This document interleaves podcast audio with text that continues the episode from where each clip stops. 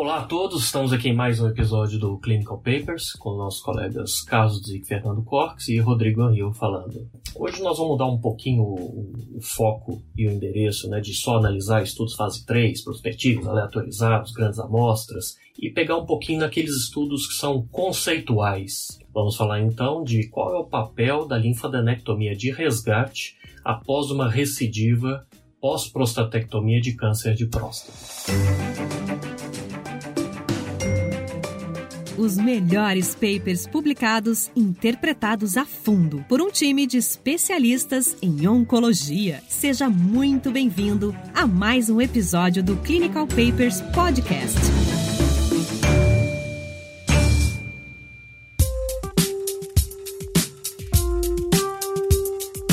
Bom, até algumas, algumas poucas décadas, a única coisa que nós tínhamos de disponível de imagem para uma recidiva bioquímica do câncer de próstata, né? o PSA pós-prostatectomia vinha se levando, a única coisa que nós tínhamos disponível era cintilografia óssea e tomografia pélvica e depois ressonância magnética pélvica ou de paraórtico, enfim, para tentar identificar se essa recidiva era local, loco regional ou sistêmica. E no caso de uma recidiva local ou loco-regional, especialmente linfonodal, algumas abordagens foram introduzidas, mas sem muito racional científico. Né? A gente acabava tentando abordar na intenção de melhorar a qualidade de vida e eventualmente até resgatar alguns desses pacientes com intenção curativa. Finalzinho da década de 90, nós tivemos um tipo de exame que foi o PET com colina, que foi, entre aspas, uma revolução dentro da, dos exames de imagem para recidiva de câncer de próstata. Esse estudo que a gente vai falar hoje é qual foi o impacto de uma linfadenectomia de resgate dirigida por PET com colina após a falha de prostatectomia radical. Esse estudo, então, é um multi-institucional que envolveu sete países, né? Alemanha, Itália, Bélgica, Áustria, Estados Unidos, com dois centros, né? Mayo Clinic e a Universidade do Sul da Califórnia, o Canadá, para tentar identificar, dentro de uma série multi-institucional, qual seria o desfecho oncológico de longo prazo, eles foram até 12 anos de seguimento, de uma linfadenectomia de resgate para uma recidiva pós-prostatectomia, já utilizando naquela época, entre 2002 e 2011, a imagem de PET com colina e muito no finalzinho PET com PSMA, mas num grupo muito pequeno de pacientes. Esse grupo multi-institucional conseguiu incluir 189 pacientes com critérios bem claros de seleção pré prostatectomia e pós-prostatectomia no resgate. Esses 189 pacientes que haviam se mostrado com elevação do PSA e foram estadiados com doença linfonodal isolada, não óssea e não visceral, documentados com PET com colina, e eles indicaram, nesses centros, participaram na indicação de linfadenectomia de resgate. A gente não tinha à época qual seria o papel da linfadenectomia de resgate nesse cenário, e o objetivo deles foi avaliar a mortalidade câncer específica. Tinha também um objetivo secundário de mortalidade global, de recidiva clínica,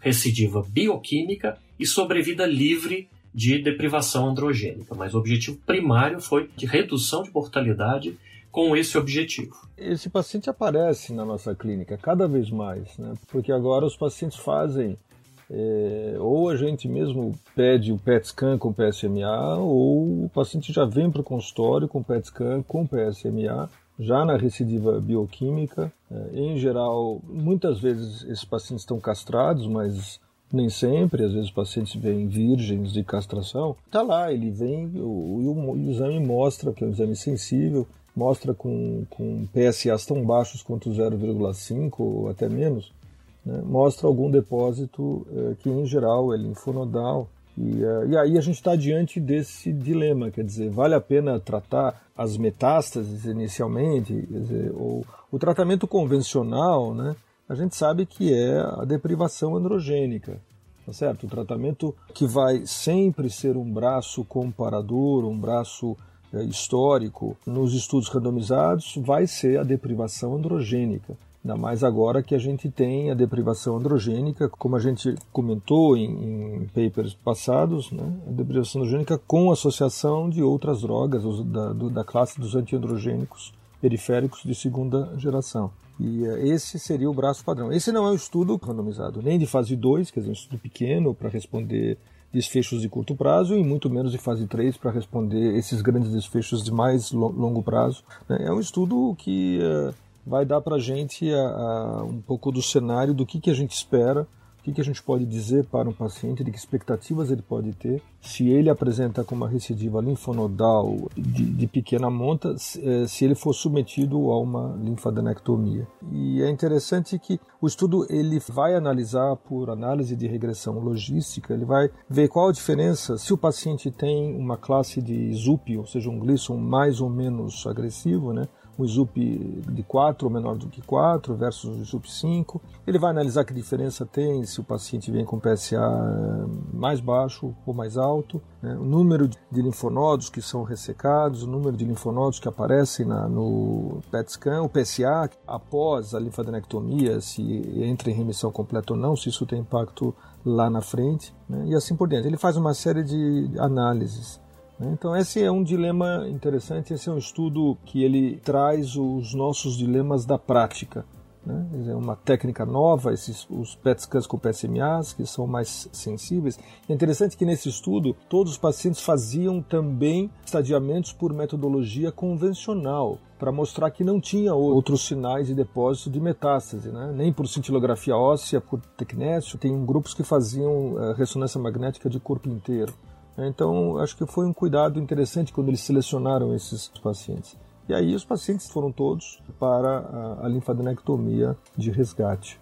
Rapidinho, eu introduzir aqui você de colocar esse conceito de, do PSMA que deu um ânimo aqui no Brasil para os cirurgiões operarem. E esse estudo é um revival de que já fizeram isso com outro tipo de imagem e hoje eles estão mostrando pra gente o que, que aconteceu com essa empolgação que houve lá em 2002. Aí vamos ver se a gente consegue reproduzir isso no Brasil hoje com PSMA, né? Deixa eu defender um pouquinho meu lado como cirurgião aqui nesse contexto todo. Eu acho que assim, antes de mais nada, esse conceito de terapia direcionada a metástase é um conceito que vem sendo cada vez mais estudado com esses novos exames, né, esses exames de última geração. E esse grupo é um grupo pioneiro nesse, nesse sentido. A gente tem um artigo que tem um, esse consórcio todo que o Rodrigo falou, ele foi encabeçado pelo Alberto Brigante, do San Raffaele, em Milão, mas tem Montorsi, Motri, o Gil, Heidenreich, Van Poppel, enfim, só gente, só fera, e eles estão questionando isso.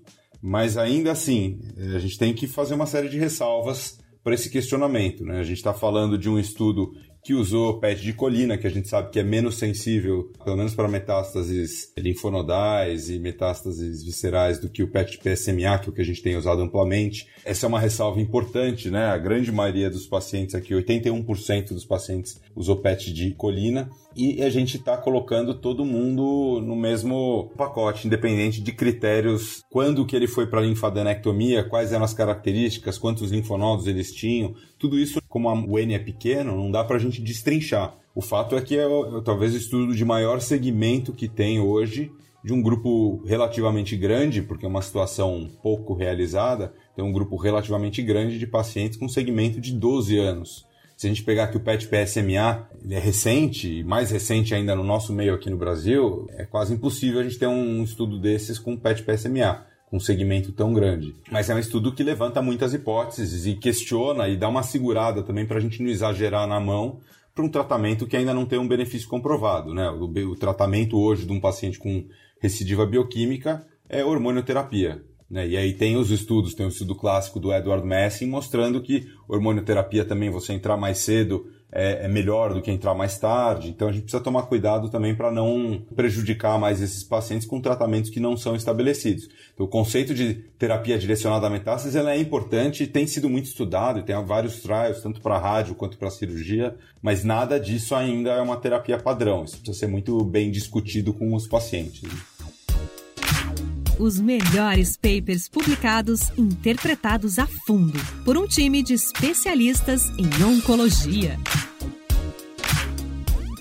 Agora, Fernando, conta um pouco de como foi a abordagem cirúrgica, né? Quer dizer, foi uma seletiva, super seletiva, estendida? O que que eles, eles, eles descrevem que foi bem homogênea, né? A técnica foi bem homogênea entre os diferentes centros, mas escreva um pouco como é que é essa abordagem. Então, o paciente chega para você, tem um exame de imagem com colina ou com PSMA, dizendo que tem um linfonodo é, isolado na pelve, e o que, que você vai propor para ele e o que, que eles fizeram nesse estudo? Eles tiveram uma conduta até agressiva nesse estudo, né? Uma conduta bem incisiva. O que, que eles fizeram aqui? Então, o paciente tinha um linfonodo na região da pelve positivo, eles faziam uma linfadenectomia estendida, ou que já se chamou de super estendida, então hoje a gente tende a chamar mais estendida, ou seja, ele ia dos vasos ilíacos externos até a região obturatória, depois até a região pré-sacral e subia até a bifurcação da horta. Então pegava ilíaca comum, ilíaca interna, externa e a região pré-sacral. E aí, se o paciente tivesse também uma imagem um pouco mais alta na região acima da bifurcação dos vasos ilíacos, ou nos casos que eles congelavam e viam linfonodos positivos, ali nessa, nessa linfadenectomia estendida que eles fizeram, eles subiam para o retroperitônio. Aí faziam uma linfadenectomia até os vasos renais, até o hilo renal. Fazia uma linfadenectomia, por exemplo, como a gente faz em, em câncer de testículo, uma linfadenectomia pegando os templates todos do retroperitônio. Linfadenectomia bastante ampla. Esses pacientes foram operados por cirurgia aberta ou laparoscopia. Né? A robótica não entrou aí nessa casuística. Essa discussão, ela existe, né, de você tentar ir atrás só do linfonodo e fazer uma marcação ou fazer uma linfadenectomia mais ampla. A minha tendência que você perguntou, Rodrigo, eu não sou o maior entusiasta pessoalmente da linfadenectomia, eu acho que ela tem sim um papel, mas quando são aquelas lesões tardias ou uma lesão única ou um paciente que não teve as cadeias linfonodais tratadas inicialmente, tem uma lesão única e principalmente se apareceu mais tardiamente, aí, aí eu acredito que tem um papel. Um paciente que tem linfonodo até a região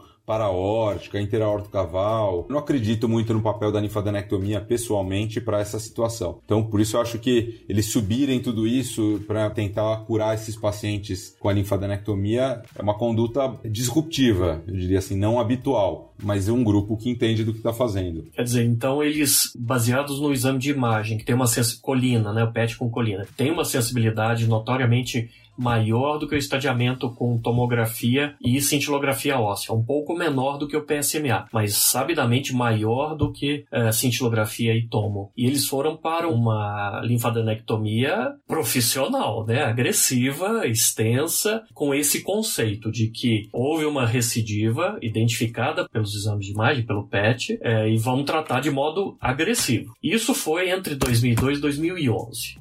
Se a gente for trazer para o nosso ambiente Brasil, a introdução do PET com PSMA foi em torno de 2015 e 2016, talvez, e nós vimos no Brasil um grande entusiasmo para exatamente esse tipo de abordagem quando o PET com PSMA demonstrava uma recidiva linfonodal isolada na pelve. Nós vimos um boom no Brasil de linfadenectomia estendida.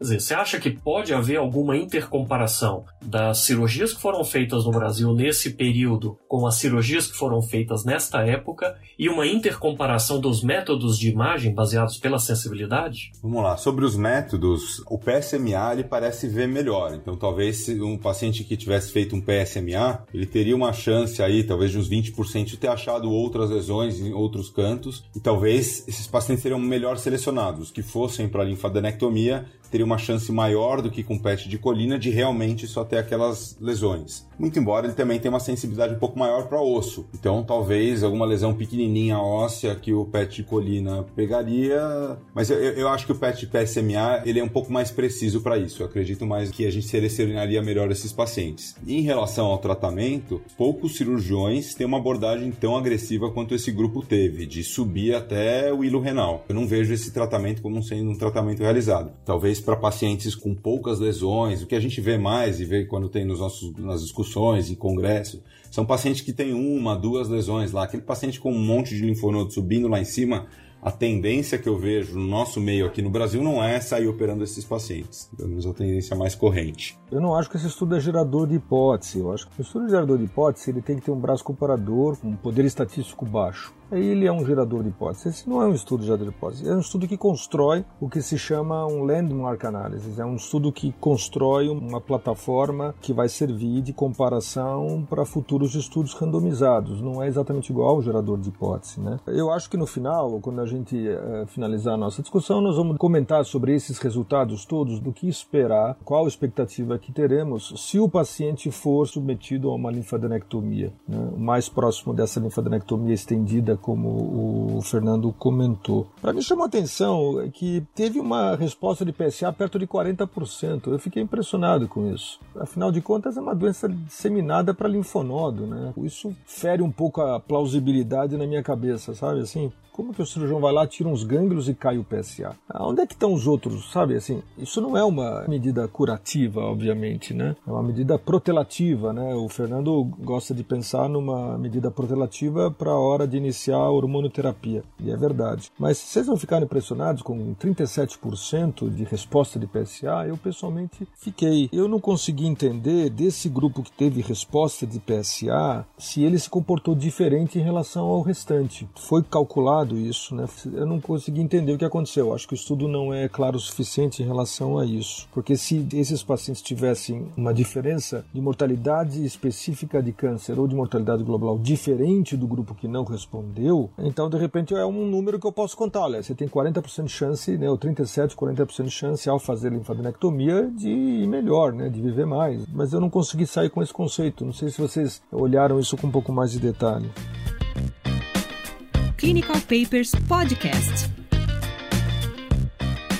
Quando a gente vai para os resultados, né, então o que esse estudo mostrou foi é, uma recidiva bioquímica que se confirmou com uma imagem linfonodal feita pelo PET e desencadeou uma abordagem cirúrgica com uma linfadenectomia de resgate estendida. E os resultados que eles tiveram com gente de peso operando, né? Uma das questões interessantes é que uma das das variáveis que a gente pode analisar no pós-resgate é que para aqueles pacientes que tiveram uma redução efetiva do PSA abaixo de 0,2, numa análise multivariada, houve menor risco de morte. Quer dizer, houve uma redução do hazard ratio, né, uma redução absoluta de 55% com um P de 0,001. Então, isso já era uma quase que uma seleção de grupos. Aquele paciente que faz uma linfadenectomia de resgate e que não zera o PSA tem uma expectativa de morte maior do que aquele que zera o PSA. Também, até para produzir que se defender aí, bom, ele está observando tudo do limpo, né, por cima, porque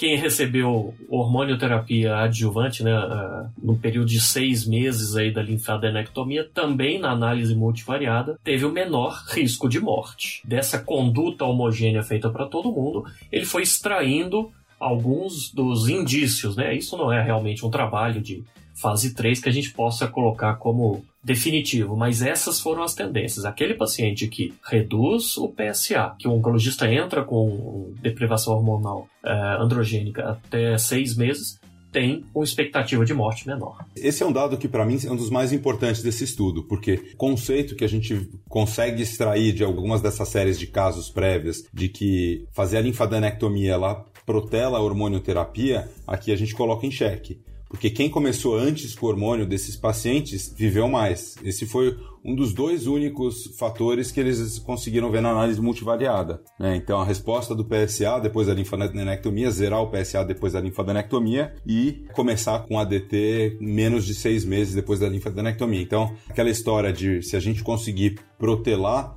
a hormonioterapia com isso, o paciente está ganhando qualidade de vida, é uma coisa que a gente precisa ir com calma, porque talvez a gente esteja trocando isso por menos tempo de vida. De novo, é a ressalva de todos. É um estudo de uma análise retrospectiva de uma série de casos com uma série de vieses. Mas isso aqui acende um sinal amarelo para a gente olhar mais a fundo, né? Um outro ponto que chama atenção é o número de linfonodos que eles ressecaram. A gente estar tá falando dessas linfadenectomias brutais, o número médio de linfonodos que esses cirurgiões em conjunto ressecaram das, nessas linfadenectomias foi 19 que é um número baixo, né? Se a gente pegar a linfadenectomia de testículo, quando ela é primária, ou seja, o paciente que não recebeu uma quimioterapia, em média se tira 50 linfonodos. 40. E a gente está falando não só uma linfadenectomia que seria a de testículo, mas uma linfadenectomia pélvica estendida. Muitos desses pacientes já tinham sido submetidos a algum tipo de linfadenectomia pélvica. Então tem mais fibrose, é mais difícil tirar. Mas mesmo assim é um número que não é tão alto assim para essa conduta agressiva que eles tiveram, né? É, eu fiz a pergunta, né, e na verdade aí o Rodrigo Pumba respondeu. Na verdade, agora que eu estou vendo com mais cuidado, exatamente isso. Esse dado está na tabela 4 desse estudo, né? Rodrigo, de fato, a resposta ao PSA aqui não diz resposta completa, né? PSA response é uma resposta, quer dizer, houve uma queda de PSA. 0.2. 0.2. Menor que 0,2. 0,2, ok. Houve uma queda pela metade né, da sobrevida ao Cancer Specific Mortality, né, mortalidade relacionada ao câncer. Quer dizer, caiu pela metade. Só que a questão é o seguinte: qual é o valor desse dado? Porque, na verdade, quando você olha isso, o paciente já foi operado. Eu quero saber se vale a pena operar ou não operar o paciente. E aí, quando você vai para análise multivariada dos fatores que eu consigo analisar antes da, de uma linfadenectomia, para determinar algum fator que seja preditivo de queda de mortalidade, eu não encontro muita coisa. Então, você olha, o estudo vai lá e analisa o grau de Gleason, né? o ISUP menor de 4 ou 5 ou mais do que 5, o hazard ratio não muda e não é estatisticamente significante, enfim, com todas as limitações de um, de um estudo de braço único. Né? Da mesma forma, o número de linfonodos removidos removidos, é, o número de linfonodos positivos, tá certo? A gente não consegue. Uma outra coisa que chama muita atenção é exatamente isso, quer dizer, quanto antes, vocês falaram isso, eu acho que o Fernando apontou bem para isso, quer dizer, quando eu olho que os pacientes que receberam hormonoterapias é, dentro de seis meses, ou seja, em contraposição aos pacientes que receberam depois de seis meses, ou seja, precoce versus tardio, o hormônio antes ou hormônio depois? O hormônio antes reduziu a mortalidade em 50% e isso teve um P significativo. Né? Na verdade, a gente fica com a batata quente na mão. Né? Será que vale a pena ou não vale a pena fazer a linfadenectomia? Eu sei que vale a pena castrar o paciente o quanto antes. E depois que fez a linfadenectomia, já fez. E eu sei lá se, se precisava ter feito. Né? Mas tem um dado que é interessante, é que sobrevida livre de doença em 12 anos em 9% das pessoas. Quer dizer, tem um grupinho aí que a gente não consegue identificar, isso não é o objetivo desse trabalho, mas ele está dizendo assim: se você simplesmente sair executando isto, 9% das pessoas estarão vivas em 12 anos sem doença. Agora a pergunta muda. Agora é: quais são esses? Mas algum papel curativo pode ter. A pergunta é se você vai propor uma linfadenectomia de resgate. Num cenário como esse, o que você vai transmitir para o seu paciente de expectativa? Eu estava esperando para dar o bote como cirurgião aqui, Rodrigo, mas acho que você caiu direitinho na armadilha e você já, já apontou, entendeu? Que não está totalmente enterrada a linfadenectomia. Eu acho que é interessante sim. Um outro ponto é que assim, o que um conceito que o próprio Alberto Brigante, que é o senior author desse estudo, ele tinha estabelecido um tempo atrás, com uma das séries de casos dele, de que até dois linfonodos a gente cura uma boa parte desses pacientes. Aqui não foi estatístico, né? Aqui, paciente com menos de dois linfonodos ou mais de dois linfonodos não teve diferença na repercussão. Então, ele tinha um dado prévio de que até 20% desses pacientes a gente conseguia curar. Aqui ele não conseguiu comprovar a mesma coisa nessa série maior. Então, assim, a gente fica realmente com a batata quente, né? Quais são os pacientes em quem a gente deve fazer uma terapia direcionada a metástases? O estudo não consegue responder isso. É, mas deixa eu dar uma chave de braço em vocês. Espera aí, gente. Quase 80% dos pacientes receberam deprivação androgênica, pô depois da linfadenectomia. Tá certo? Foram 76% dos pacientes que receberam. Eles estão dentro dessa conta da sobrevida em 10 anos, que o Rodrigo fez alusão. 37% em, receberam. Em 10 anos e 12 anos é sobrevida livre de recidiva, em 9%. Sim, mas os pacientes que estavam aí dentro, muitos deles receberam hormonioterapia, nesse sentido. Então, a pergunta é, mas será que a, a linfadenectomia adicionou alguma coisa nisto ou foi basicamente hormonioterapia? Um terço dos pacientes estavam mortos dentro dos 10 primeiros anos do segmento por câncer de próstata, e a vasta maioria recebeu hormonioterapia. Então, de novo, nós temos um subgrupo que talvez com a terapia multimodal, como a gente chama de linfadenectomia de resgate, é, hormonioterapia, nós temos em torno de 40% dos pacientes que também receberam radioterapia, só que esse estudo não foi dirigido para isso, né?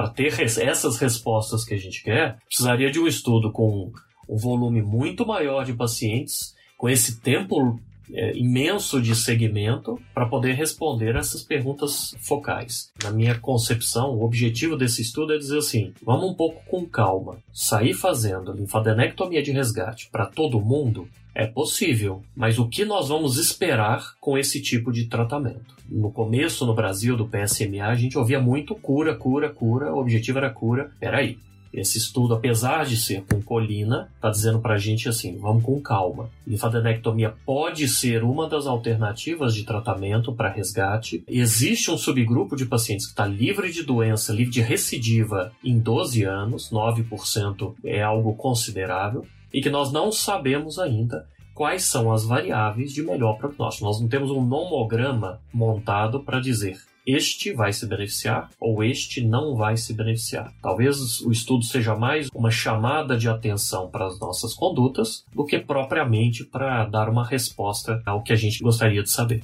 Exatamente. Acho que também que a linfadenectomia ou qualquer terapia direcionada à metástase, ela entra num contexto multimodal. Então aquela ideia que a gente tinha de talvez ah, isso vai postergar o tratamento hormonal, precisa ir com muita calma, então vai fazer parte hormônio, vai fazer parte possivelmente químio, vai fazer parte outros antiandrógenos, qualquer terapia direcionada para linfonodo aparentemente entra num contexto multimodal para esses pacientes. Né? Este não é um estudo confirmatório de nada, este não é um estudo exploratório de nada, esse é um estudo que fornece, na verdade, um segmento histórico para futuras comparações e futuros estudos randomizados. Vocês concordam com isso? De acordo. É o único com longo prazo de segmento, com uma terapia dirigida para um tipo de imagem mais sofisticado, mais moderno. Ok. Muito bom, gente. Então, até a próxima, até o próximo paper.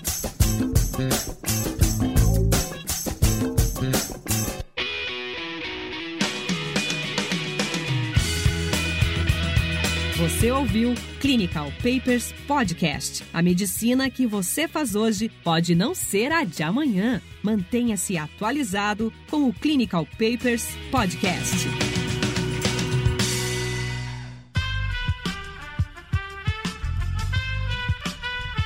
Esse podcast foi editado por Aerolitos Edição Inteligente.